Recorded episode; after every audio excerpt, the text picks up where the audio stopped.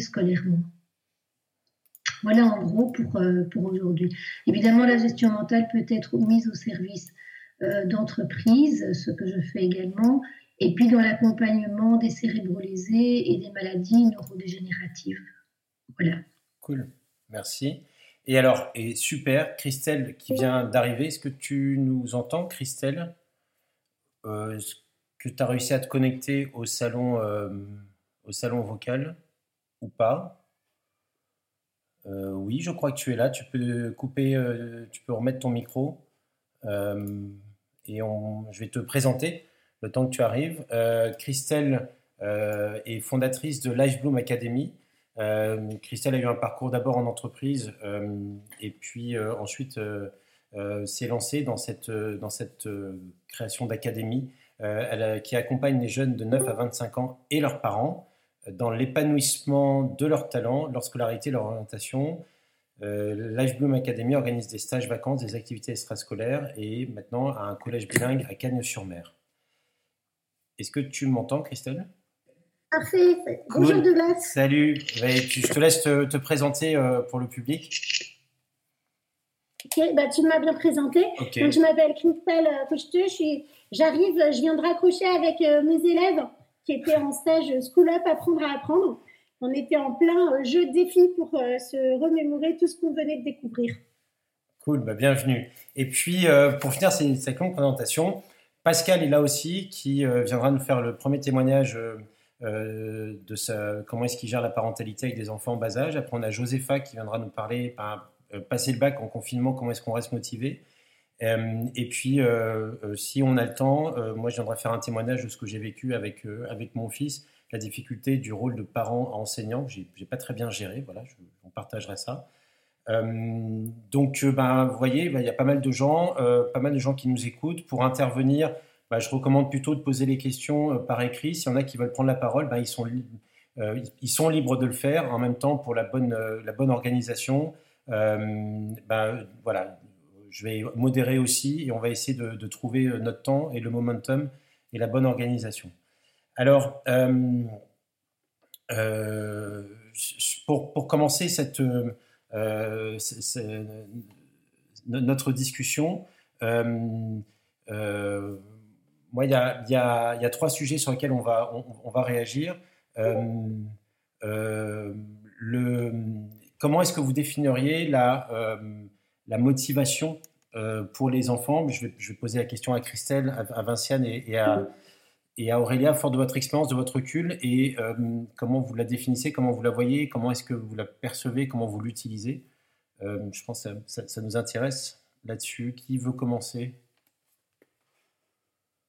Doug, je peux commencer. Vas-y, ouais, cool.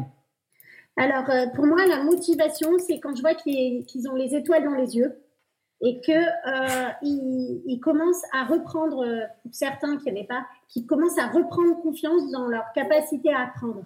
Et on voit qu'ils essaient, euh, qu'ils n'ont pas peur de se tromper, qu'ils osent reposer les questions qui c'est pas clair quand on leur dit est-ce qu'il y a des choses à ajouter.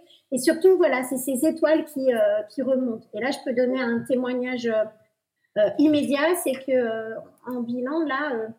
Marie, elle m'a dit ah mais je suis trop elle, non c'est Augustin. Son bilan de tout à l'heure, c'était victoire. Le mot-clé, je demande toujours le mot de la fin à la fin d'une heure de, stage. Et c'était victoire. Il a dit, ben, je suis trop content d'avoir compris des choses que j'avais pas euh, compris avant. Et là, j'ai senti qu'il y avait motivation. Pour moi, c'est ça, c'est les étoiles et euh, la fierté et les petites victoires. D'accord. Et ça, ça t'arrive, ces, ces, genres de, mots, victoire, ça, ça j'imagine c'est quelque chose qui arrive tous les jours, enfin qui, euh, euh, euh, oui, tous les jours, ou pas tous les jours, mais en tout cas, on voit quand ils s'engagent. C'est-à-dire que pour moi, ils sont motivés quand ils s'engagent dans l'apprentissage, qu'ils ont envie de refaire des exercices, ils vont, ils vont faire un petit yeah, ils vont s'applaudir ensemble. par exemple, dans le collège, en classe, ils vont poster un, un, petit émoticône avec un bras un bras en l'air dans le groupe WhatsApp euh, élèves, euh, des choses comme ça. En effet, c'est régulier. D'accord, merci. Et, est-ce que tu as euh, que tu as été confronté à des, à des situations où tu sentais qu'il y avait une, une, difficulté à engager, j'imagine, un élève et tu es arrivé à un résultat et que tu as dû tu as dû concevoir quelque chose d'un peu différent par rapport à ce que tu pensais. Est-ce que tu as été, j'imagine, tu es souvent confronté à ça ou pas? Oui, alors euh, ce que j'ai remarqué souvent, c'est quand un élève est amotivé, il est, quand il est plus motivé, ah, euh, il me dit qu'il y a quelque chose. Vous, vous m'entendez? Oui, tout le monde t'entend. Oui. Ah euh, c'est que il essaye même plus. Donc, dans ces cas-là, il faut aller tout doucement et, euh, et réinventer, euh, réinventer des petits pas. Je suis un peu, je un peu comme Kaizen, quoi. C'est-à-dire une, petite victoire par petite victoire, rechanger le mode pédagogique. Euh, hein, par exemple, repasser en faisant un dessin ou repasser en manipulant euh, des objets, par exemple en mathématiques. Euh, essayer de changer de mode, le faire bouger, le faire se lever, boire un verre d'eau pour reprendre ses esprits, il y a plein de petites techniques pour pouvoir retrouver le courage euh, si on n'arrive pas à comprendre tout de suite et que c'est bloquant. J'aimerais intervenir par rapport au Kaizen dont vous avez parlé. J'aimerais avoir une définition, enfin, de Kaizen, je vois à peu près ce que c'est, mais juste euh, votre définition à vous, parce que je trouve ça intéressant. Ma, définition à moi, c'est l'idée de, ma définition à moi, c'est l'idée d'avancer petit pas par petit pas et d'être euh, toujours dans l'idée qu'on peut améliorer la qualité et et, faire un, et se faire un, feedback, en fait. On se fait un retour, on se dit euh, comment on peut progresser et on refait un, et on refait un progrès. On, célèbre le petit pas et, la réussite. On fait le point sur ce qu'on peut améliorer ou pas, d'ailleurs, ou juste on célèbre et on refait un petit pas. Et après, on peut faire des plus grands pas. Ok, je comprends. Donc, c'est à chaque fois euh, proposer des feedbacks sur le moindre petit pas qui est fait vers l'avant des feedbacks qui vont renforcer, bah, comme dit Quentin, Quentin H, des renforcements positifs pour, euh, pour, avoir, pour revenir dans le, dans, dans le champ de la motivation, par exemple. C'est ça. C'est vraiment quand ils sont, quand ils sont, quand ils ont même plus envie d'essayer, mais souvent c'est parce qu'ils sont découragés, mais c'est parce qu'ils croient plus qu'ils sont capables. Ok, donc faut. Enfin, je trouve que c'est souvent ça. C'est bien, ouais, c'est bien. Je trouve ça super aussi. Mais Kaizen, il me semble que c'est japonais à la base, que ça a été développé dans la psychologie du travail au Japon, je crois. C'est euh, l'amélioration continue. Oui, c'est ça. Merci, merci. Euh, Aurélia, euh, je, enfin, je prends dans l'ordre où j'ai écrit. Hein, même question pour toi. Hier, hier, on a beaucoup, quand on a préparé l'émission, toi, tu as, un parcours qui, qui, qui, qui est marrant, enfin, que je trouve marrant pour la, parce que directrice de crèche, tu as été aussi, tu as travaillé dans une, dans une institution où il y a eu un gros travail sur le projet pédagogique pour les enfants. Euh, et puis après, de toi-même aussi, tu as été beaucoup confronté à partager euh, une expertise euh, sur la formation et en tant que formatrice. donc la motivation pour les enfants, pour les jeunes, elle vient d'où? Est-ce qu'il y a une notion de contexte? Est-ce qu'il y a une notion de... Est-ce qu'on peut, comme a dit Christelle, enfin oui, on peut, mais qu'est-ce que tu pourrais compléter par rapport à, ce qu'a défini Christelle comme étant le rapport entre l'individu Ouais. Ouais. Euh, écoute, quand euh, j'ai écouté euh, Christelle parler, et ce mot de étoile dans les yeux m'a fait venir une image qui était celle du plaisir. Mm. Et dans cette idée que, en fait, le moteur premier des enfants, mais de l'être humain, en fait, de manière générale, c'est le plaisir. Parce que le plaisir, en fait, c'est cette sensation, cette émotion positive qui vient nous parler de nos besoins et de nos besoins qui sont satisfaits. Et chaque être humain, en fait, a des besoins psychologiques différents qu'il a besoin de venir nourrir, dans lesquels il va trouver du plaisir. Les étoiles dans les yeux vont briller et ça va donner envie de continuer et de continuer à nourrir ce plaisir. Et finalement, en fonction un peu des types de personnalités, on va avoir des besoins psychologiques qui vont être différents.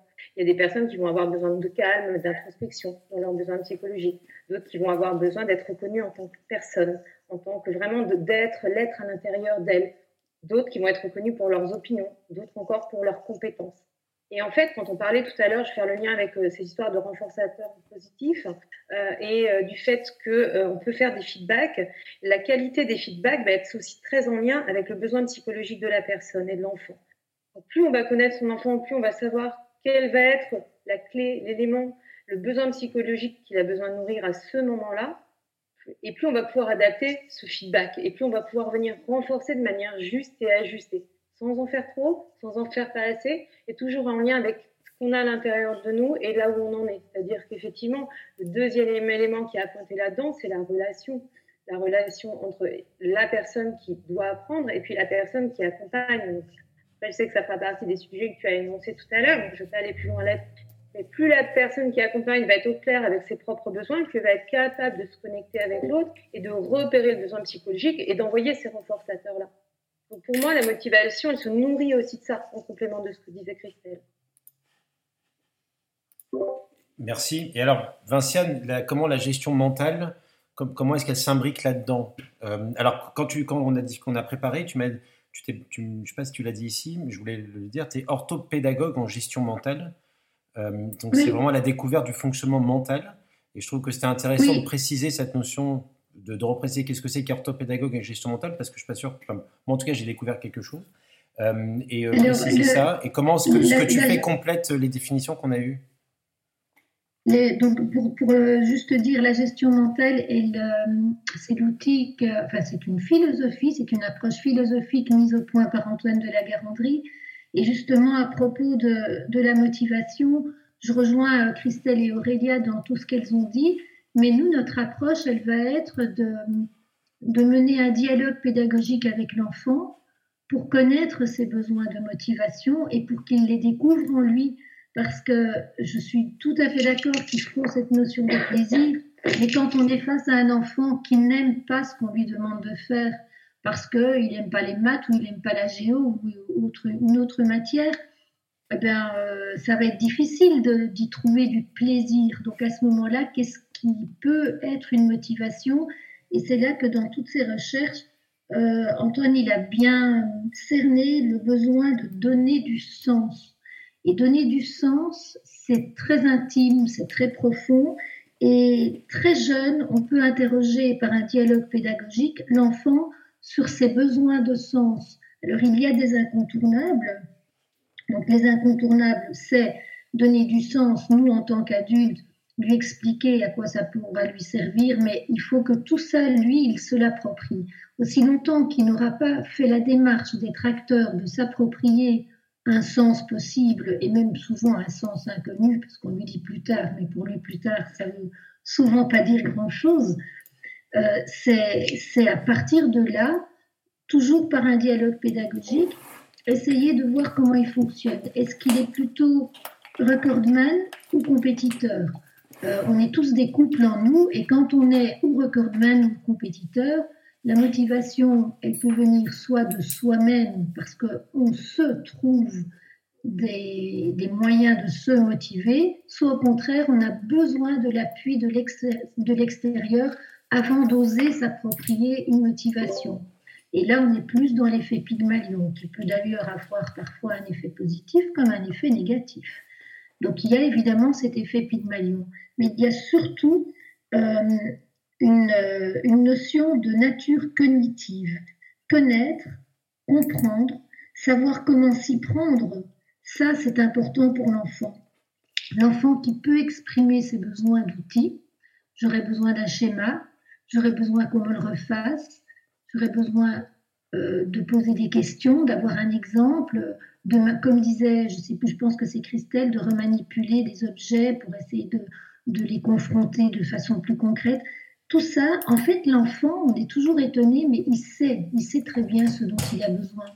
Et si l'adulte qui l'accompagne lui offre la possibilité d'exprimer ses besoins, d'une part, et d'autre part, lui fait bien comprendre qu'il a le droit de prendre son temps, parce qu'apprendre, ça prend du temps, eh bien déjà ça, ça va être des éléments de motivation considérables, parce qu'il va, au moins à sa non-motivation au départ, ne pas devoir ajouter du stress et de l'angoisse d'une obligation de résultat immédiat.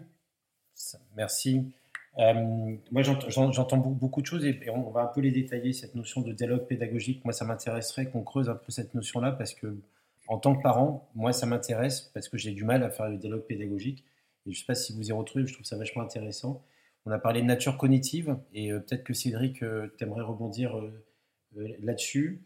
Et le, rapport au temps dont tu viens de parler, on, pourra en parler un petit peu après aussi. Cédric, tu, veux rebondir sur tout ce qui a été dit? Alors oui, d'abord merci pour tous vos témoignages, c'est très riche. Hein. J'ai l'impression que finalement on a plusieurs petites définitions de la motivation, mais qu'on pourrait mettre dans le même paragraphe, dans le même, chapitre au final. Puisque ce qu'on retient, c'est que, alors j'ai retenu, on a parlé de métacognition, on a parlé d'apprendre à apprendre. au début, on a parlé de kaizen, de petits pas pour contrer la motivation avec, avec un seul mot. On a parlé de feedback pour de, de la qualité, de plaisir, de sens. et tout ça, dans, dans la recherche, c'est ce qu'on trouve au niveau de la motivation, c'est-à-dire la motivation de qualité va être directement reliée à un plaisir. Et on va essayer de soutenir cette motivation de qualité, donc euh, par différentes, euh, différentes techniques. Donc là, on a entendu euh, différentes choses, hein, satisfaire les besoins, donner du sens, un dialogue pédagogique, dont on parlait, Douglas, des feedbacks de qualité. Donc je pense que qu'est-ce que le dialogue pédagogique? Alors c'est de, mettre tous ces éléments en un seul dialogue, c'est pas forcément évident. En tout cas, je pense que le sens et le plaisir sont deux choses vraiment essentielles pour, euh, comme conséquence d'une motivation de qualité. Dans le dialogue pédagogique, si, dialogue il y a, c'est toujours se souvenir de ces, de ces, de ces deux, choses-là. Tu parlais de nature cognitive. Alors, la nature cognitive, elle est chez l'enfant, mais quand tu parles de parents, elle est aussi chez le parent. Et aussi lutter face à ses propres standards d'éducation, de la distance par rapport à ça reconnaître aussi ce, que veut l'enfant, euh, ce qui est important pour l'enfant. Donc, euh, par exemple, euh, crois que c'est qui disait bah, j'ai besoin d'un chemin, j'ai besoin de, choses comme ça. Donc, c'est apprendre en tant qu'apprenant et ou en tant que parent. actuellement, les rôles sont un peu mélangés, de, reconnaître ces, signaux-là aussi. Ça marche. Alors, euh, Pascal, euh, je, trouve qu'on parle de dialogue pédagogique. Alors, euh, Christelle, moi, ce qui, je, pourtant, je connais depuis longtemps avec Christelle, mais je ne savais pas que tu commençais l'âge boom, tu vois, à partir de 9 ans. Donc, euh, je vais bientôt y être, mon fils a, 7 ans. Euh, Pascal euh, et, chapeau, je, suis impressionné par tout ce que j'entends, tout ce que je vois c'est cool. Pascal, je vais te laisser activer ton micro. je vais vous. J'espère que tu y arrives, vraiment oui. on accueille Pascal. C'est bon, Pascal, tu es là? Ouais Non Allô, Pascal? Il n'est pas là. C'est pas grave. Ok. Euh, on va. Ouais. Il a coupé son micro. Ouais, il a coupé son micro euh, et c'est pas ça, je peux pas le réactiver à distance. Euh, bon, eh ben écoute, on, va voir quand, est-ce qu'il peut revenir. Ah, ça y est. Pascal, tu es là. Allô, Pascal? Pascal, tu nous entends? C'est les, les, aléas du direct, hein. c'est sympa de dire ça un jour en ligne, euh, c'est plutôt marrant. euh, bon, si, Pascal va revenir. problème que d'autres euh, personnes qui écoutaient peut-être démarrer Discord. Je sais pas ouais, ouais, ouais, ouais, euh, c'est pas grave, on va, on va voir si, euh, si, euh, si nous retrouve. moi, cette notion de dialogue pédagogique, c'est d'apprendre. Ah, voilà, il redémarre. D'apprendre à apprendre concrètement, euh, comment est-ce qu'en tant que parent, on s'y prend pour mener un dialogue pédagogique? Qu'est-ce que, que comment est-ce que vous pourriez nous aider à, creuser ça Ce fameux dialogue pédagogique. si, si je puis me permettre. Vas-y, vas-y. Euh, en, gestion mentale, le dialogue pédagogique, c'est quand même le fondement de l'approche. C'est-à-dire que on propose, on n'impose absolument pas, on propose et l'enfant, il n'y a que euh, l'adhésion de l'enfant qui permet qu'on avance. Par exemple, si un enfant lit une consigne, lit le texte et entoure euh, le verbe et souligne, le sujet, la compréhension de consigne, il n'y a que l'enfant qui va pouvoir euh, nous dire si elle est complète ou pas. Ça veut dire qu'on va lui dire qu'est-ce que tu n'as pas compris? S'il dit j'ai pas compris, on ne, on ne réexplique pas d'emblée. Le dialogue pédagogique, il va permettre à l'enfant déjà d'être acteur dans la façon dont il va cerner lui ce qu'il n'a pas compris. Est-ce qu'il n'a pas compris ce que veut dire entourer, alors que verbe, il sait très bien ce que ça veut dire?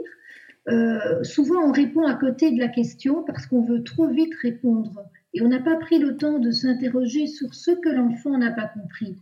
Donc, le dialogue pédagogique, il vise toujours à interroger l'enfant pour lui apprendre à préciser ses besoins d'une part, et d'autre part, pour lui faire prendre conscience que ça se passe en lui, faire exister en lui les choses.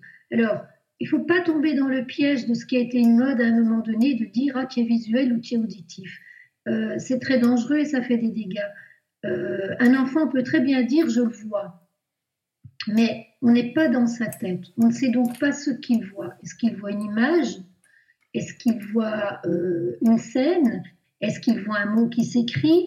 Est-ce que ce qu'il voit, eh bien, il a pu le voir parce qu'il sait parler les choses, ou parce qu'il a éprouvé un sentiment, ou parce que.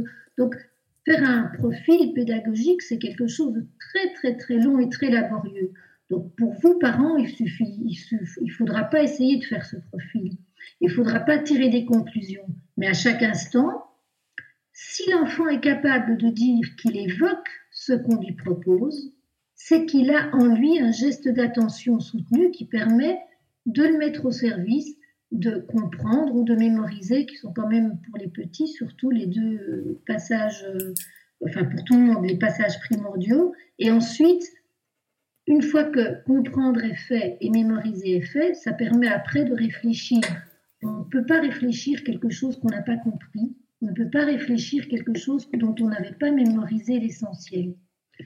toutes ces étapes, on pourra les nommer tout à l'heure si on a le temps, il faut qu'elle puisse avoir lieu au cours du dialogue. Et donc, c'est toujours d'interroger l'enfant, tu aurais besoin de quoi? Tu veux d'abord savoir à quoi ça va servir, tu as besoin d'une finalité ou tu as besoin de savoir comment tu vas t'y prendre? Est-ce que tu as envie de d'abord comprendre ou est-ce que tu as envie d'abord de mémoriser? On n'est pas tous pareils. Et plus on interroge l'enfant, plus c'est lui qui va nous guider à le guider. Ce qui est d'ailleurs très confortable. Je, je, me, je, me, permets pour, pour merci Vinciane, c'est, c'est, ça fait beaucoup de beaucoup de notions euh, juste pour, pour mon avis pour l'émission. Euh, faire attention à faire des, des phrases. Euh, enfin voilà, ça, fait beaucoup de notions. Moi, je retiens les gestes d'attention. Euh, comment toi, toi Aurélia, euh, avec le recul que tu as, ce dialogue pédagogique et la notion de contexte, j'imagine, a son importance. là, on est dans un contexte de confinement. c'est quand même assez central aussi pour réussir à avoir ce dialogue. Euh, comment, euh, comment toi tu, euh, tu, pourrais qualifier comment le contexte ou la situation rend la chose plus ou moins facile ou difficile et qu'est-ce qu'on pourrait aller chercher dans, notre, dans ce dialogue alors, moi, c'est vrai que j'ai une approche qui est plus basée pour le coup sur la communication non violente dans, dans ce dialogue pédagogique, avec cette, cette idée qu'il il est d'abord important, dans le contexte dans lequel on est actuellement, les parents sont déjà sous stress parce qu'ils ont euh, potentiellement du télétravail à faire. Euh, ils sont en stress parce qu'ils ne savent pas, quand ils sont au chômage partiel, ce que ça va donner euh, sur la suite. Il y, a, voilà, y a le stress de bah, potentiellement savoir quelqu'un est malade ou pas malade. tous ces éléments-là vont faire que les parents vont être dans une situation émotionnelle qui va être très inconfortable. Et en plus, sur ça, on leur demande de pouvoir effectivement changer de posture, tu disais tout à l'heure, et d'avoir une dynamique d'enseignant, d'apprenant alors que c'est pas du tout quelque chose qu'ils ont appris à faire. Quand on apprend à être parent, on n'apprend pas ça. Il existe, en tout cas, c'est extraordinaire, Qui, oui, pardon. Qui est intervenu Non, ok. Euh, vas-y, vas-y Aurélia, les liens. Ok. Euh, et donc, pour le coup, on va avoir des parents qui vont être dans cette dynamique-là. Donc, pour pouvoir être en connexion, être en lien avec son enfant et euh, effectivement observer, ne pas faire à sa place, ne pas le, disputer, parce que nous-mêmes, on est soumis, enfin voilà, le parent est soumis à un stress. Il va falloir pouvoir se reconnecter, mais pour se reconnecter, il faut d'abord prendre soin de soi. Alors, c'est un grand mot en ce moment, prendre soin de soi. Mais la première étape, c'est avant tout d'avoir de l'empathie pour soi-même, hein, de la compassion pour soi-même. Et d'être capable de se dire, OK, je fais avec ce que je peux et avec ce que j'ai et que si toute la pile de devoirs, et moi je, je, je parle à titre perso, quand on voit qu'il y a 12 leçons à apprendre sur une journée pour une enfant de 7 ans en C20, je me dis mais c'est pas possible, on va y passer la journée. Et effectivement, c'est ce qui se passe, puisqu'en termes de temps de travail, c'est dingue. Donc à un moment donné, c'est comment on se donne de la compassion pour soi, de l'empathie, en se disant bah voilà, peut-être qu'on fera pas tout, en tout cas je vais garder ce lien avec mon enfant, et c'est parce que je vais garder le lien que mon enfant va avoir du plaisir à pouvoir travailler. Et parce que je connais mon enfant et que d'habitude, dans les jeux que je fais, je sais qu'il adore débattre des opinions, euh, qu'il adore euh, batailler sur un sujet, et eh ben peut-être que je vais pouvoir lui proposer ça. Et ça fonctionne ou ça fonctionne pas. Pour moi, la, nuance, et là où je rejoins le dialogue pédagogique, c'est qu'à un moment donné, on va pouvoir sentir ce qui se passe à l'intérieur de soi, faire confiance à la relation, faire une proposition qui n'est pas imposée. Et donc, c'est l'enfant qui va renvoyer, quand il est dans ce contexte-là de bienveillance, qui va pouvoir renvoyer bah ouais, ça me convient ou ça me convient pas. Et après, effectivement, on peut aller, je rejoins complètement Vinciane là-dessus, sur qu'est-ce que tu aurais besoin de différent par rapport à ce que je te propose. Et là, on va retrouver quelque chose autour de la communication non violente, on va pouvoir mettre en mots ce qu'on ressent aussi à l'enfant. On va dire, bah voilà, là, moi, je suis énervée, c'est difficile pour moi ce que je suis en train de vivre. Et le fait de se remettre en lien sur ces connexions-là va permettre aussi à l'enfant de s'exprimer et d'entendre que tout ce qu'il percevait de l'adulte, qui vient parfois le polluer, euh, ben, il va pouvoir aussi comprendre ce qui se passe et lui-même mettre des mots là-dessus. Pour moi, c'est aussi un des éléments qui est important dans cette idée de motivation. Ouais. Permettre à l'enfant d'exprimer ce qu'il ressent actuellement. Puisqu'on est dans un contexte tellement particulier où les enfants ont perdu tous leurs repères, absolument tous leurs repères. Oui, voilà. Alors, sur, cette notion de repère, je, je, me permets, là, cette notion de repère. Oui, vas-y, je t'en prie. Ouais, je me, je, euh, cette notion de repère, elle est, comme, elle est essentielle à la qualité de l'apprentissage et, de, cette capacité qu'on a à exprimer. Toi, Christelle, alors, là, je parle à Christelle euh, Bloom, hein, pas à la Christelle maman, qui, doit aussi, euh, bah, j'espère, hein, euh, rassure-nous, se galérer euh, avec les seins. Mais, toi, tu vois des parents aussi qui cherchent des repères, qui sont confrontés à, ce contexte-là, et, pour lesquels j'imagine que tu dois aussi accueillir, recueillir une parole, une parole de l'enfant. Est-ce que tu es confronté à ça? Euh, Excuse-moi, j'ai pas bien compris la question du glace. C'est pas grave. cette notion de perte de repère, toi, en tant que professionnel qui a des, des, des, qui, a des, élèves tous les jours et qui donc a des relations avec les parents aussi tous les jours, est-ce que tu constates ça, que la perte de repère fait qu'on modifie nos comportements et l'expression de nos émotions? Tu, tu, le ressens, tu le vis euh, depuis le, début du confinement avec tes élèves? Euh, Non, pas trop. Pas trop. En fait, euh, les, nous, comme on fait avec nos élèves, on, est en continuité, euh, on fait des cours en conférence. Donc, on a rendez-vous à 9h le matin. Et, euh, et, justement, je voulais que les enfants gardent la structure. Donc, on n'a pas, on n'a pas perdu, enfin, on a perdu des repères dans le sens où on, ne se rassemble plus en physique. Mais par contre, on a gardé nos liens et, et nos repères puisque on avait déjà un groupe WhatsApp, on avait déjà tous nos documents de travail euh, sur un drive commun. Euh, j'avais, j'ai aussi un groupe WhatsApp parents. Donc, on est en, lien permanent. Donc, on a rajouté la visioconférence et donc, on a gardé les repères et la structure. Donc, on a rendez-vous à 9h, on a notre lien de connexion. Après, on distribue le, on travaille toujours avec notre plan de travail euh, comme chez Freinet. Donc, il y a, enfin, pour les élèves de mon collège, moi, j'ai pas senti beaucoup de perte de repères. Après, pour euh, les parents qui envoient leurs enfants en stage, euh, oui, il y a des parents qui sont en recherche de repères pour aider leurs enfants et pour les accompagner dans l'apprentissage en général. Exactement. Euh, et, donc, ils recherchent des informations et des. Moi, ce qui est important, c'est le, rituel et la structure et la façon dont, par exemple, on va dire, pour rentrer dans les devoirs ou dans l'apprentissage, nous, tous les matins, c'est météo intérieur. On demande à l'enfant comment il se sent avant de démarrer euh, les cours et c'est un repère. Alors, météo intérieur euh, À la fin d'une.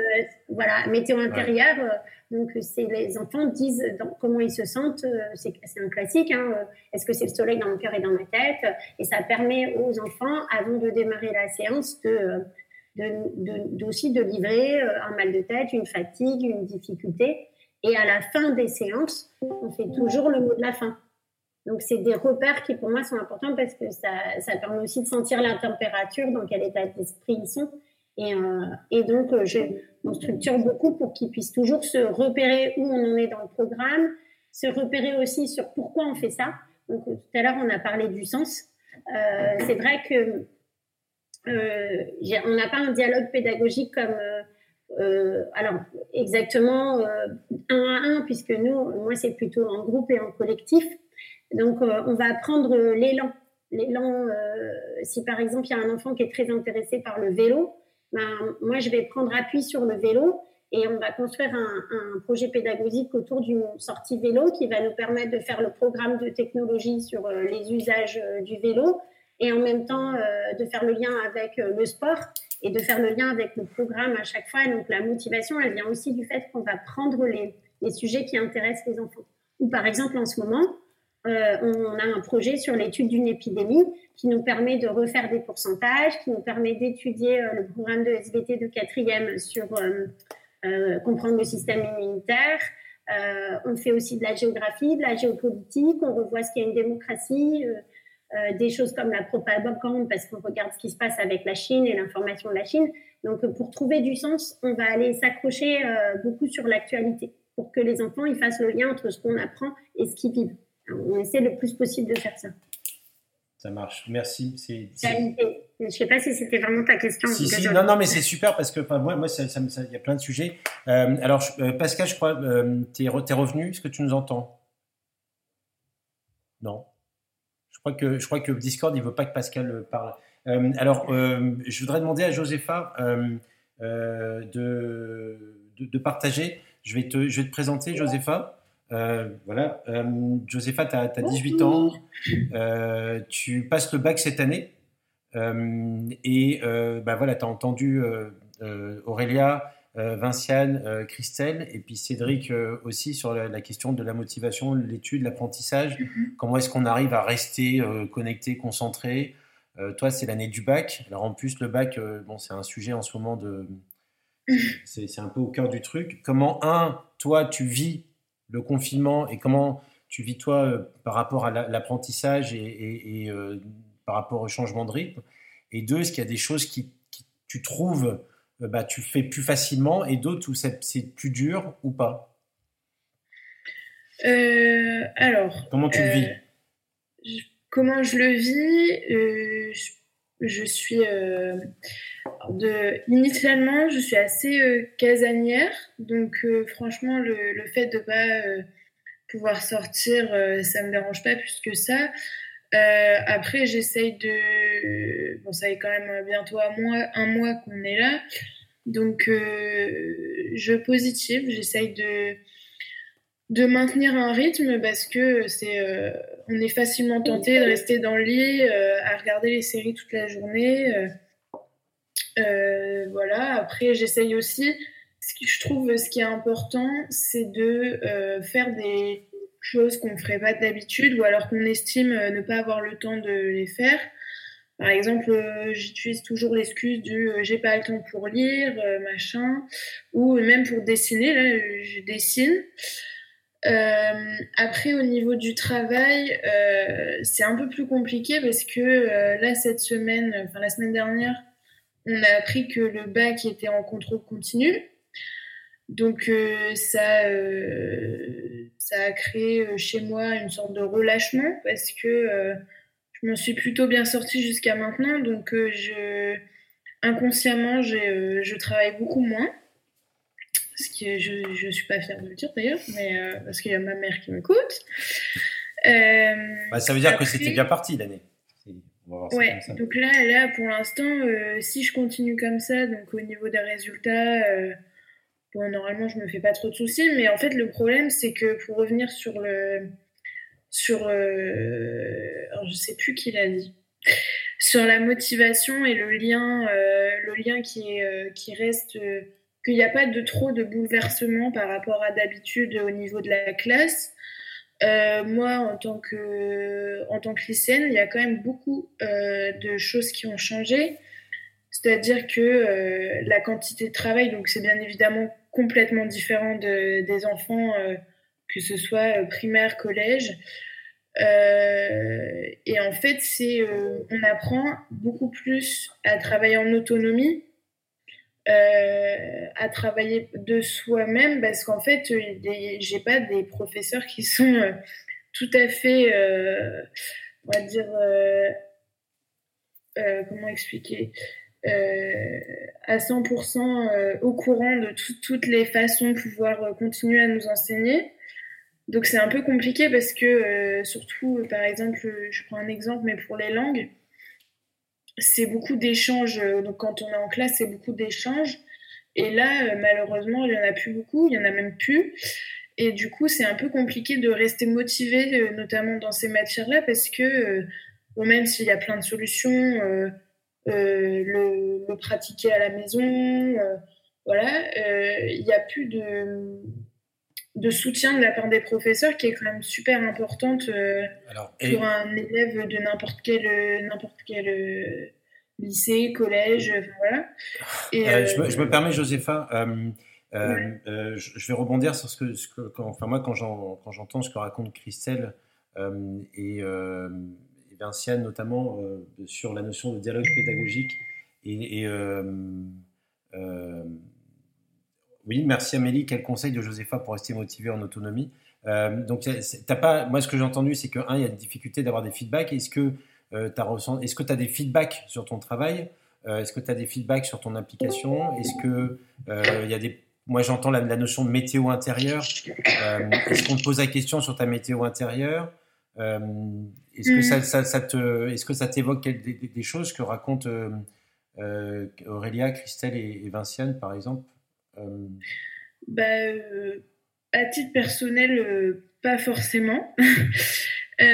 parce que j'estime hein, que pas que je, enfin, sais pas comment expliquer, mais euh, ce qui me vient de pour l'exprimer, c'est que euh, a un peu dépassé ce stade-là, euh, parce que finalement, avec les contraintes, par exemple, bon là, du coup, je ne l'ai, je, je l'ai plus, mais du bac, j'ai plus réellement le temps de me poser la question de savoir comment comment je vis la chose, comment justement ma, ma météo intérieure se porte, parce que bah, je suis beaucoup plus concentrée à avoir du résultat, euh, quitte à ce que je sois pas, on va dire, bien, euh, bien au niveau de la motivation et au niveau euh, psychologique, mais parce que j'estime que à mon, à mon niveau, et je pense que ce sera encore pire au niveau des études supérieures, c'est plus un, rendement. C'est-à-dire que les,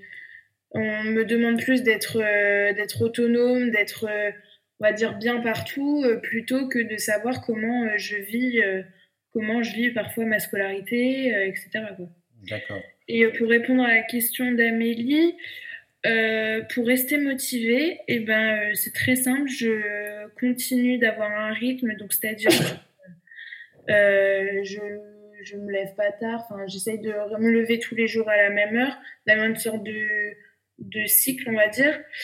Et, euh, et puis, euh, je suis déjà assez habituée à travailler en autonomie. Du coup, euh, pour prendre mes marques, pour prendre ces marques en autonomie, c'est moi, je sais que ça a beaucoup marché avec les méthodes de travail. Alors, j'entendais tout à l'heure qu'il y avait que c'est le débat du du, du visuel, de l'auditif, c'était un peu dépassé, mais je me suis un peu basée sur ça, moi, euh, pour trouver ma méthode de travail. Donc, euh, moi, je sais que je fonctionne beaucoup au visuel. Donc, euh, je vais, par exemple, surligner tous mes cours avec un code couleur. Je vais regarder beaucoup de vidéos aussi, illustrées. Et puis, voilà. Donc, après, je constitue mon propre, on va dire, mon propre agenda. agenda. Et, et aussi, pour revenir sur tout à l'heure, la quantité de travail. Euh, vas-y, parce qu'après, après, j'ai quelques questions après. Euh, vas-y, vas-y, si tu peux finir rapidement. Ouais, pour la question de la quantité de travail, je trouve que c'est important de ne pas se mettre la pression, euh, surtout en une période comme celle-ci, parce que euh, on est carrément moins efficace. Déjà que c'est pas facile de l'être. Alors, alors du coup, voilà, je me fixe par exemple des objectifs à la matinée, puis après à l'après-midi j'essaye de la respecter, même si c'est pas toujours facile. Et euh, puis voilà quoi. Merci, merci, merci beaucoup, Josépha. Euh, je, euh, voudrais juste laisser Cédric, parce que Cédric, enfin, je pense que Josépha dit des choses qui, pour, ça serait intéressant d'avoir ton, ton, ton, ton, recul. Et, et Aurélia aussi. Puis après, on passera à la chronique de Fabien qui a préparé une chronique et moi j'ai très envie d'écouter. donc, si vous pouvez faire juste un, commentaire, si vous avez un commentaire hein, pour approfondir ce qu'a dit Josépha. Alors juste, si je puis me permettre de rassurer Josépha, euh, c'est super qu'elle ait trouvé ses, pistes à elle. Sauf, je voudrais juste préciser pour ceux qui écoutent, euh, tout ce qui est besoin de mettre des couleurs ou pas, de faire des schémas, ça, ça c'est l'extérieur de, notre, de nos besoins. La gestion mentale, elle s'occupe de la vie intérieure. est-ce que je me représente les choses parce que je les vois ou parce que je me les parle? Donc, le, quand on dit être visuel, en gestion mentale, ça n'a rien à voir avec ce, ce dont Josepha parle, mais qui est un excellent moyen pour elle. Et je la félicite d'avoir pu découvrir ses besoins à elle. Cédric, on, euh, Vas-y, Aurélien. En complément, pour le coup, parce que tu, me proposais d'intervenir, Douglas. en complément, moi, ce qui me faisait euh, euh, réagir sur ce que tu disais, Josepha, c'est vraiment autour de cette idée où, tu disais, bah, à partir du moment où je sais que le bac ne va plus, il va plus avoir d'examen, j'ai moins de motivation. Et en fait, un dans, dans, les schémas de, de, de besoin de reconnaissance, dans les besoins psychologiques, il y a notamment le besoin de reconnaissance de ses compétences. Oui, c'est ça. Voilà, et pour le coup, le fait qu'il n'y ait plus euh, cette, euh, ce moment, enfin, voilà, ce, cet examen final fait que euh, toutes ces personnes qui ont comme moteur ce besoin de, de, reconnaissance des compétences, elles vont avoir tendance à lâcher en fait sur ce moment-là, puisqu'en fait, il va plus y avoir l'étiquette du baccalauréat avec l'examen à passer qui va se faire de cette manière-là. Donc, comme a priori, c'est un de tes vecteurs de motivation, c'est intéressant que tu puisses aller chercher dans toutes les autres énergies que tu as chez toi, qu'est-ce qui va te permettre de, de, garder de la motivation Et tu le disais très très bien avec, ben, j'en profite pour dessiner, il y a certainement quelque chose, et je peux me planter, mais quelque chose chez toi dans le dessin qui fait que tu peux t'évader, que ça te permet de, voilà, de, de passer à mmh. quelque chose de l'ordre de l'imaginaire. Et donc, pour le coup, c'est comment on vient nourrir d'autres besoins quand celui qu'on avait sollicité avant ou qui fonctionnait avant n'est plus euh, à nourrir, ou en tout cas, on ne peut plus le nourrir parce que le contexte a changé. Et donc, mmh. pour le coup, on va dévier sur d'autres besoins. Oui, tout à fait. Tout à fait. Et, si je puis compléter, Aurélia, euh, pendant cette euh, période de confinement, euh, il vaut mieux se dire qu'on n'atteindra peut-être pas le but recherché de tout faire scolairement parlant, aussi bien pour les parents que pour les enfants, mais garder au fond de soi le plaisir des choses qu'on fait parce, parce qu'elles nous apportent quelque chose. Et justement, Josepha, euh, cette motivation par le dessin, cette motivation, si, on s'en prive, c'est pas pour autant que la motivation va revenir. Euh, c'est se punir pour rien. Il faut au contraire bien écouter ses besoins et puis après, oui, euh, les équilibrer. C'est vrai qu'à ton âge, on a, c'est un choix d'aller vers le bac et on n'est plus comme un tout petit qui peut-être lui a vraiment besoin du soutien des parents pour être motivé. Cédric, tu veux compléter? C'est marrant parce qu'on parle beaucoup de, de, repères depuis tout à l'heure. Que ce soit des repères euh, mentaux, que ce soit pour le parent ou l'apprenant, euh, des repères comme euh, Josepha euh, met en place dans, ses, dans son organisation d'emploi du temps, dans, dans, son travail, dans, ses, dans le dessin qu'elle va utiliser pour, pour peut-être s'évader un peu. Et finalement, dans le confinement, et même avec la disparition du bac final, on perd un peu ces repères-là. Il faut, faut en trouver de nouveau pour maintenir cette motivation, des facteurs intrinsèques de motivation, internes de motivation, pour euh, pouvoir maintenir cette motivation euh, dans le long terme. Donc l'inclusion de repères ou d'objectifs, par exemple, euh, je pense que c'est la bonne chose à faire. Quand c'est lié au plaisir, bien sûr. Merci. Fabien, est-ce que tu es là? Oui, il est là. Oui, bonjour, Fabien. Tu nous as, bah voilà, tu écoutes depuis tout à l'heure. pour rappel, Fabien est, créateur du, du, cabinet 5D Formation et intervient dans l'émission en chronique euh, avec un œil un peu décalé euh, sur, sur, nos sujets. Donc, euh, bah, je te laisse la parole. tu avais préparé quelque chose, on t'écoute. Oui, tout à fait. J'ai écouté religieusement tous nos intervenants de grande qualité. et donc, moi, pour préparer cette émission, j'ai fait un petit sondage dans ma communauté, autour de moi, mes amis, mes proches, etc. pour déjà pour leur exprimer euh, ma solidarité dans cette période compliquée euh, où beaucoup de gens sont en télétravail et ont leur chair bambin euh, dans leurs pattes. Je retiendrai notamment cette magnifique image sur, sur Facebook d'une porte fermée. Maman est en réunion. La réponse à ta question est sûrement parmi la liste suivante. Non. Dans le placard en haut à gauche, il en est hors de question. Et tu as sûrement la réponse à ta question en y réfléchissant un peu. J'ai trouvé ça assez sympa. Et puis euh, voilà, solidarité aussi avec, euh, avec cette maman. Euh, qui, à, deux minutes d'être au téléphone avec son président, directeur général du groupe Danone, a essayé d'enfermer son adolescent dans le congélateur car il lui demandait d'arrêter de niquer la banque passante de la connexion Internet pour améliorer son ping dans son jeu vidéo. Voilà, solidarité avec tous ces parents qui, qui vivent en ce moment le confinement avec leur chérubin. Et donc, j'ai identifié trois points clés. Moi, j'ai fait un petit sondage. Euh, il y a trois points clés euh, qui sont vraiment des points que je pense tous les parents euh, vivent au quotidien. Le premier point que j'ai identifié, c'est ranger sa chambre. Le deuxième point, c'est la problématique des écrans et des téléphones. Et le troisième point, c'est l'heure de dormir. Alors, vous remarquerez que ces trois points ont l'avantage d'être compatibles avec tous les âges, je pense.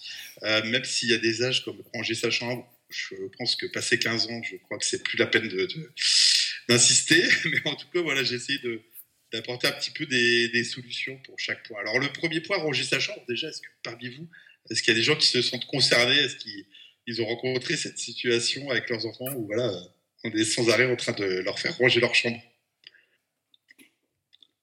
Personne? Moi, moi ça m'arrive tous les jours, mais j'ai des petits, mais je pense que quand on a des petits, euh, oui.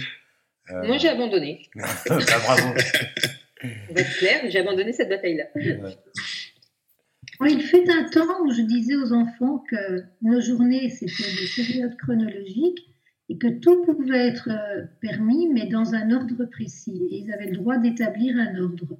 Mais dedans, il y avait des incontournables. Et ranger la chambre en faisait partie. Mais ils le mettaient dans leur emploi du temps à un moment donné quand ils le voulaient. Et ils ne pouvaient pas passer à la chose suivante aussi longtemps que ça n'était pas fait dans leur organigramme. Autant vous dire que ça a plus ou moins marché. voilà, c'est un vrai problème. En tout cas, ce qu'on peut dire, c'est que plus vous vous y prendrez tôt, plus votre enfant prendra de bonnes habitudes. Ça, c'est vraiment une règle à retenir. Commencez avant qu'il soit capable de le faire lui-même en commentant vos gestes, parce que forcément, vous allez l'aider. Tout petit, donc vous rangez avec lui euh, et vous en faites une occasion de jouer. Vous pouvez aussi programmer des jours de grands rangements où chacun met la main à la pâte. Optez pour des rangements simples, grands et faciles à utiliser, des grandes boîtes, des grands tiroirs, des cintres.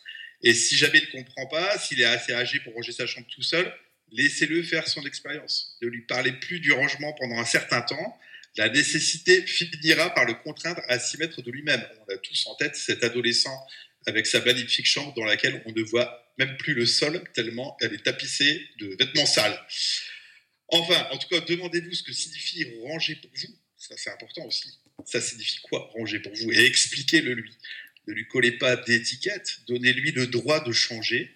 C'est pas parce qu'il a rangé sa chambre aujourd'hui qu'il est désordonné et qu'il le restera. Et donnez le bon exemple, ranger. Ça c'est quand même la base. Fixer des limites territoriales et des normes de propreté à respecter. C'est-à-dire que voilà, tes caleçons sales, t'es gentil, mais là ils dépassent, ils arrivent jusque dans le salon. Donc il y a un moment, cette marée de vêtements sales, il va falloir peut-être faire quelque chose. Ces règles respectées, accepter que sa chambre soit son univers, ça c'est très important, et que vous n'ayez peut-être pas les mêmes notions de l'ordre. Est-ce que vous partagez un petit peu les éléments que je viens de dire? Oui, à peu près. moi, je, suis surtout inquiet de voir l'heure qui passe, donc c'est pour ça. T'es surtout inquiet de voir? De, l'heure qui passe, parce qu'après on a encore. Euh, parce que c'est super intéressant, et en même temps il va falloir qu'on enchaîne sur le sujet. Mais moi, moi, à titre personnel, moi qui suis très maniaque, euh, c'est très difficile euh, de respecter la notion de, territoire. Ok, alors j'avance rapidement. Ouais, ouais, désolé, mais La hein. problématique des écrans et des téléphones. Donc là, je pense que je ne vais pas demander de témoignage à tout le monde parce que je pense qu'on est tous concernés. Alors, vous devez fixer des règles pour l'utilisation de ces médias, des horaires, des durées, des programmes. Le meilleur moyen d'assurer la sécurité de votre enfant, c'est de rester avec lui. Si ce n'est pas toujours possible, assurez-vous de toujours savoir ce qu'il regarde ou à quoi il joue. Installez, si vous êtes inquiet, des programmes pour sécuriser son temps sur Internet. Alors, regarder trop la télévision, c'est mauvais pour votre enfant, tant au point de vue de la santé que de son développement intellectuel. En ce sens, on vous déconseille fortement d'en avoir une dans la chambre. Ça, c'est clair et net. Proposez des programmes adaptés à l'âge de votre enfant, tant au point de vue du contenu que de la durée. Restez ferme sur vos positions. Ne vous laissez pas impressionner par l'argument des autres enfants à l'école qui ont le droit. Alors ça, c'est le truc forcément qui revient à chaque fois. Apprenez à votre enfant à exercer son sens critique en regardant et en commentant les images avec lui. Ça vous permet aussi de tisser un lien et d'avoir de l'interactivité. N'interdisez pas purement et simplement, sachez proposer une solution alternative séduisante. Exemple, mais comment ça Pourquoi tu viens pas désherber le jardin avec papa? C'est tellement plus intéressant. Ne diabolisez pas Internet. Les occupations préférées des jeunes sont bien loin de déconnecter du monde.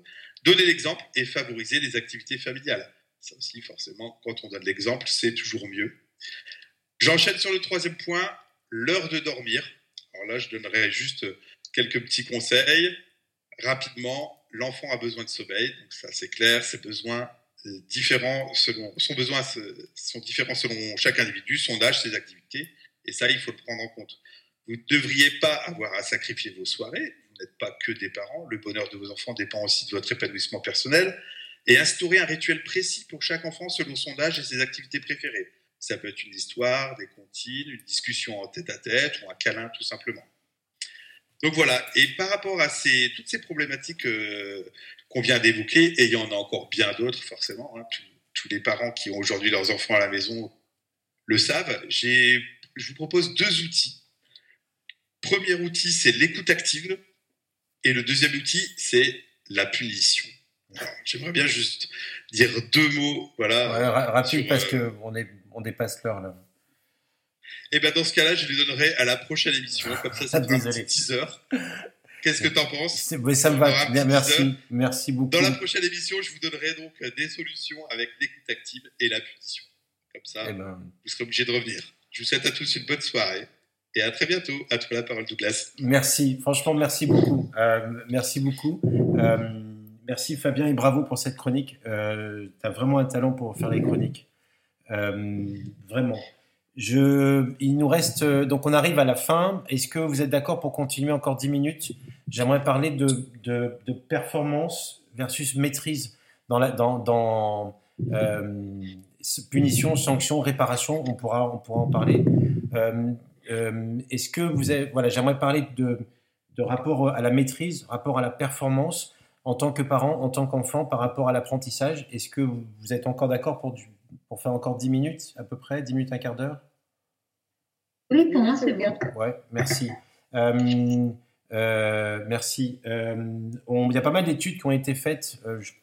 après, Cédric, tu, tu, tu, pourras compléter sur, sur, cette, sur cette différence entre le plaisir que prend un enfant à, à, des objectifs de maîtrise, donc maîtriser un sujet, indépendamment s'il y a un examen ou une validation par une personne extérieure. Et après, peut-être que tu pourrais rebondir sur la notion de validation versus euh, l'objectif de, performance où en fait on, on, amène l'enfant à acquérir un savoir euh, qui doit être validé à un moment, un examen, le bac, un peu comme ce que racontait Josepha. Euh, et je trouvais que c'était intéressant de débattre de cette notion-là parce que nous, parents, quand on se retrouve à devoir mettre notre, notre casquette d'enseignant, on se retrouve confronté à, à, à, perdre un peu les pédales. Est-ce que j'emmène mon enfant vers un objectif de performance, un objectif de maîtrise? Et je trouve, Christelle, je vais te donner la parole après, euh, quand tu racontes comment tu t'appuies sur, sur, sur ce que t'exprime l'enfant, en fait, tu l'emmènes vers un objectif de maîtrise indépendamment de la notion de performance euh, euh, sanctionnée par un examen ou quelque chose comme ça. ok. Ouais. voilà, je te. Dire par rapport au fait qu'on fait le lien avec la réalité Oui, c'est-à-dire, j'ai l'impression qu'on s'accroche à l'élan et à ce qui les intéresse ouais, voilà. les savoirs. Ce qui est important pour toi, c'est qu'il maîtrise, il maîtrise son sujet, quel que soit le sujet, et quel que soit la, qu'il y ait un examen, pas d'examen. L'important, c'est qu'il maîtrise. J'ai l'impression que tu les emmènes là-dedans. Oui, en fait, on, euh, ce, qui, ce qui est important, c'est que on aborde le programme qui est attendu, et puis aussi pour nous, c'est les compétences euh, de demain, c'est-à-dire euh, apprendre à résoudre un problème complexe, pouvoir utiliser sa créativité, apprendre à coopérer, euh, et euh, donc, c'est aussi des, des savoir-être qui nous intéressent. Et pour les savoirs qui sont attendus dans les programmes, on s'accroche à leurs intérêts le plus possible. C'est ça que tu me posais comme question Oui, ouais, voilà, parce que euh, quand on est. exactement, Vincent, y, il y, a des, enfants qui sont rassurés par l'examen, alors que pour d'autres, peut être objet de découragement. Mais là, on se retrouve. Nous, alors là, je, vais prendre. on se retrouve aussi en tant que parents, on est.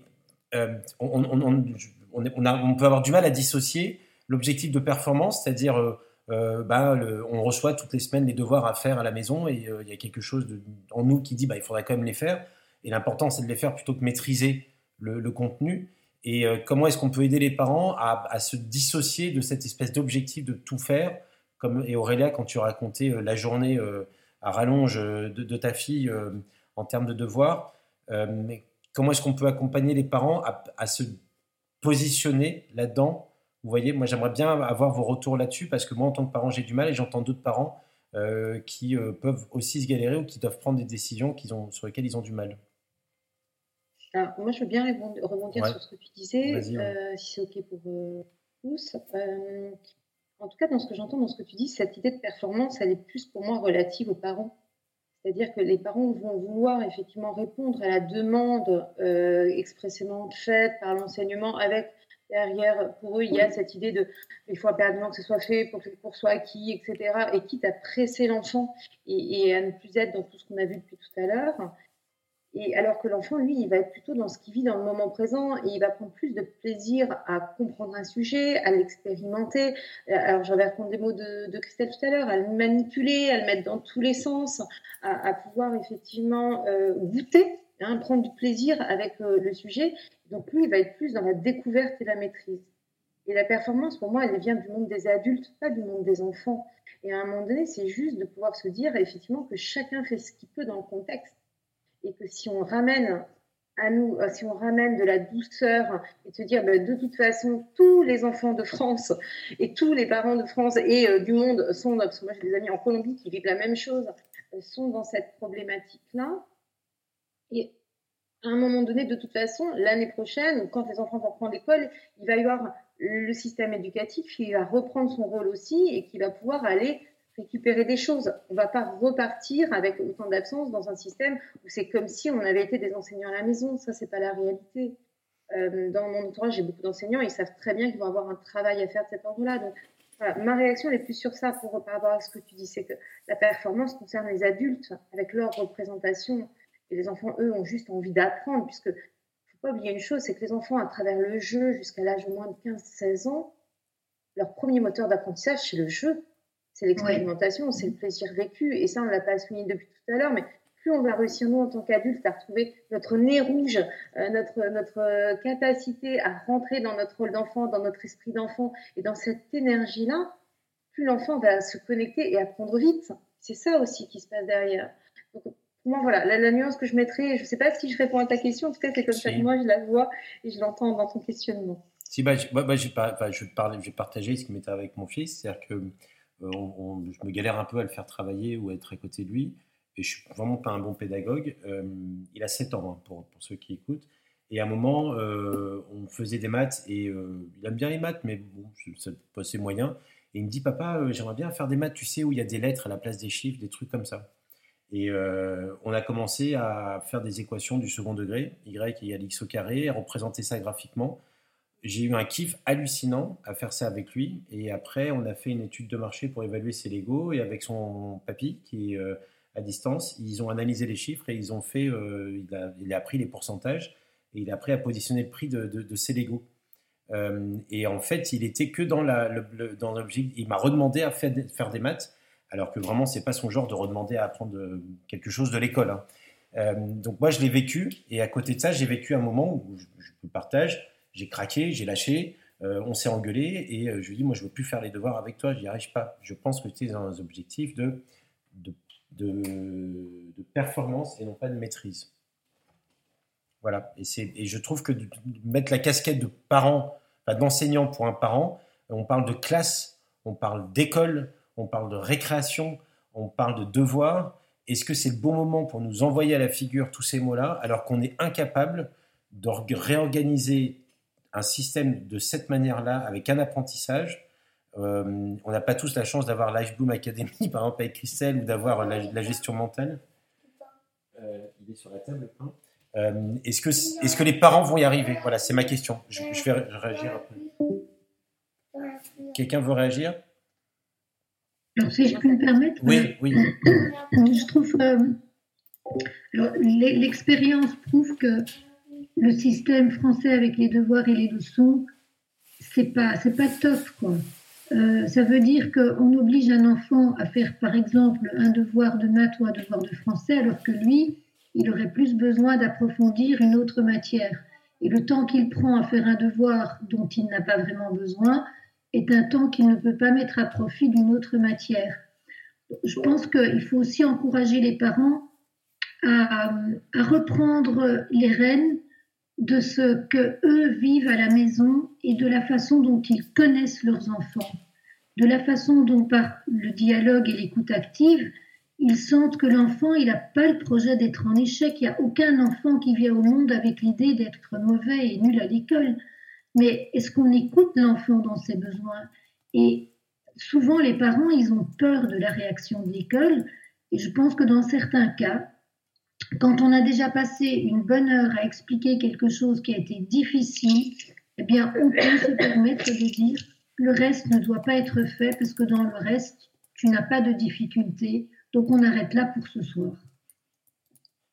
Quelqu'un veut, réagir? Cédric, euh, est-ce que ça t'évoque des choses euh, sur euh, motivation des parents à accompagner, motivation des, enfants à rester assis à bah, côté des parents que la différenciation but, but, de maîtrise et but de performance est intéressante. Donc c'est Dweck, en 86 je crois, et qui, montrait qu'il fallait toujours favoriser les, buts de, de, maîtrise justement, parce que c'était vraiment au désir d'apprendre au développement des connaissances, alors que le but de performance, c'est plus mettre en avant ses compétences.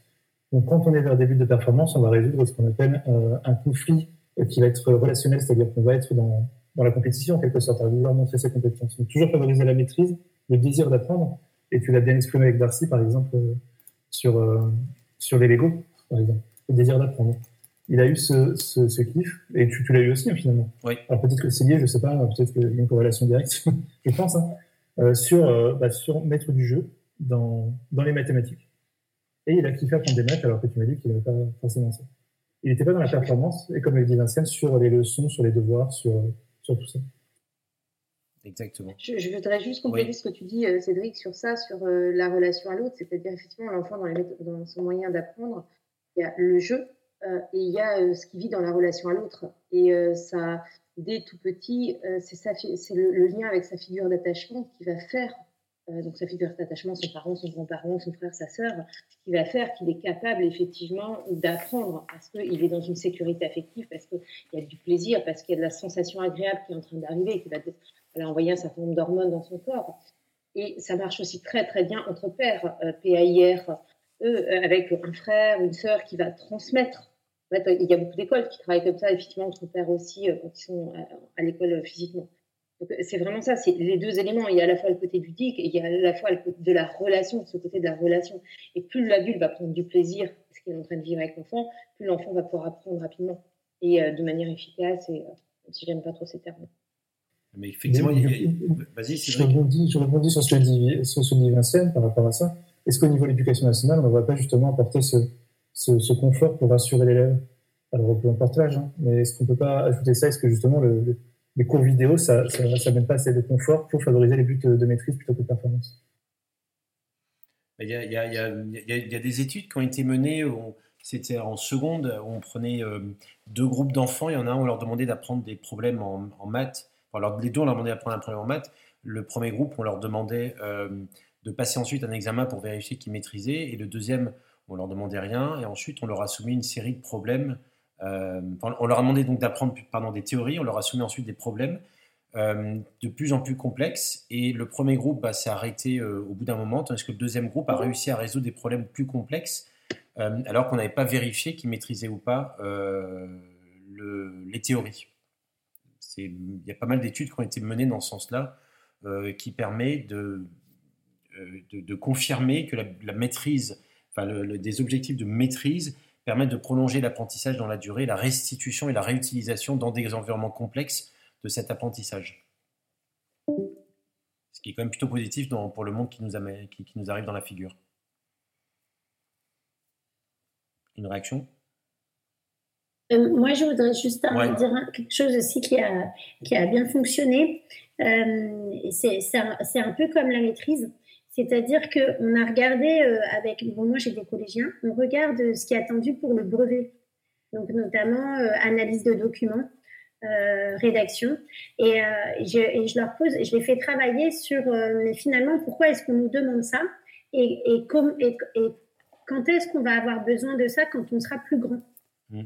Et c'est assez génial parce que de même, donc il y a quelqu'un tout à l'heure qui disait euh, que les enfants savent euh, ce dont ils ont besoin. Et quand on leur demande, euh, ils savent. Donc là, par exemple, ils m'ont expliqué que c'était très intéressant d'apprendre à faire l'analyse de documents parce que dans notre vie, tous les jours, on va être confronté à une masse d'informations et au fait que euh, va devoir euh, faire le tri. Donc, par exemple, là, en ce moment, il y a plein d'informations sur le coronavirus. il y en a qui sont fausses, il y en a qui ne le sont pas. Et si on a appris à faire l'analyse de documents, eh ben, ça va nous servir pour la vie. Ou, par exemple, sur tout ce qui est développement guidé, donc la rédaction.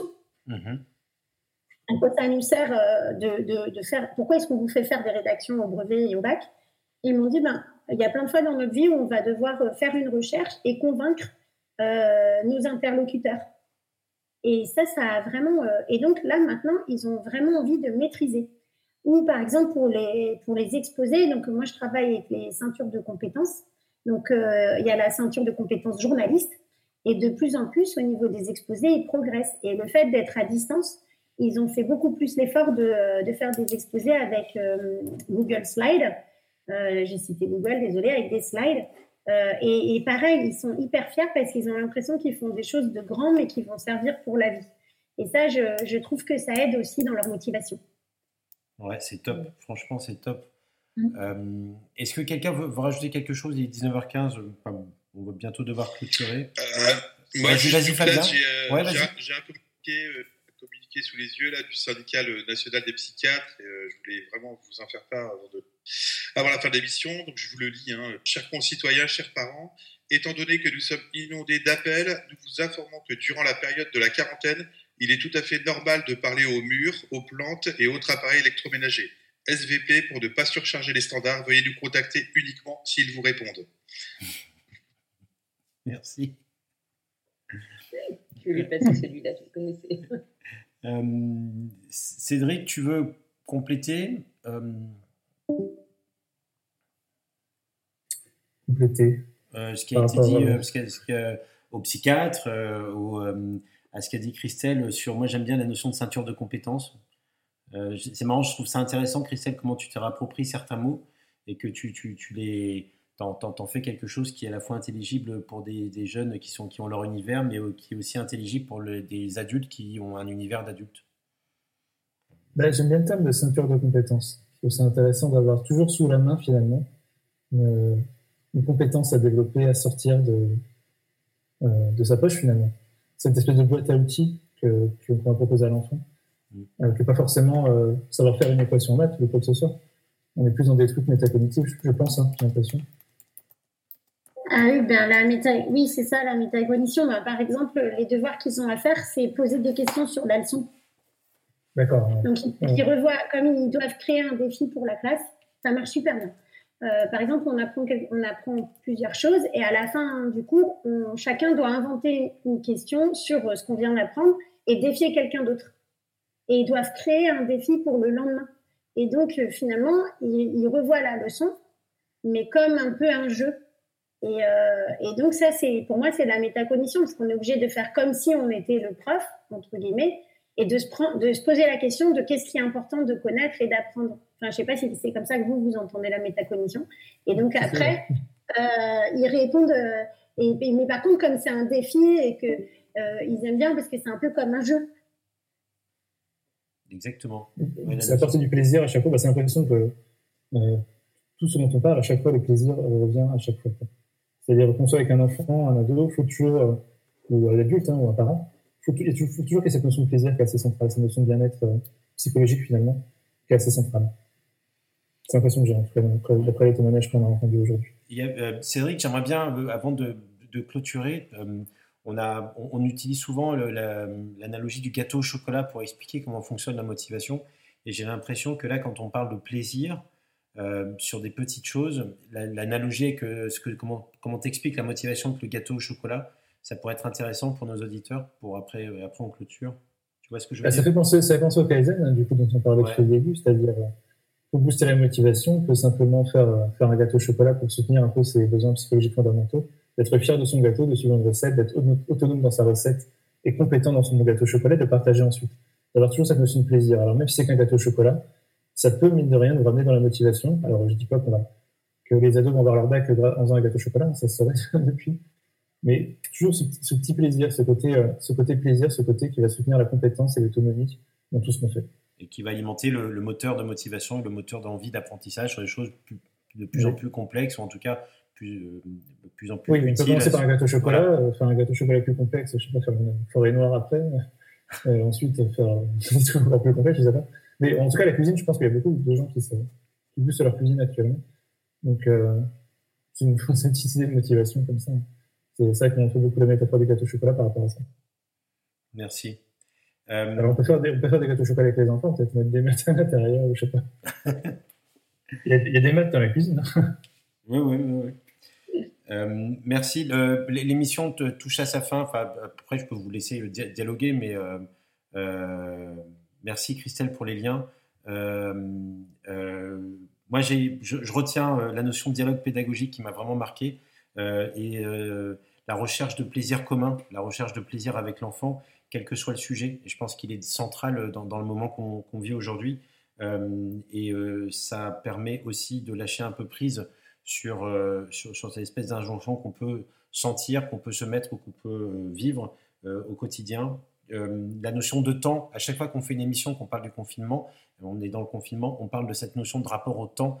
Euh, on perçoit, on vit le temps en ce moment de manière euh, différente que ce que l'on pourrait le vivre aussi dans d'autres moments où on peut sortir, où on est beaucoup plus en liberté, maître de, de, nos, de notre quotidien.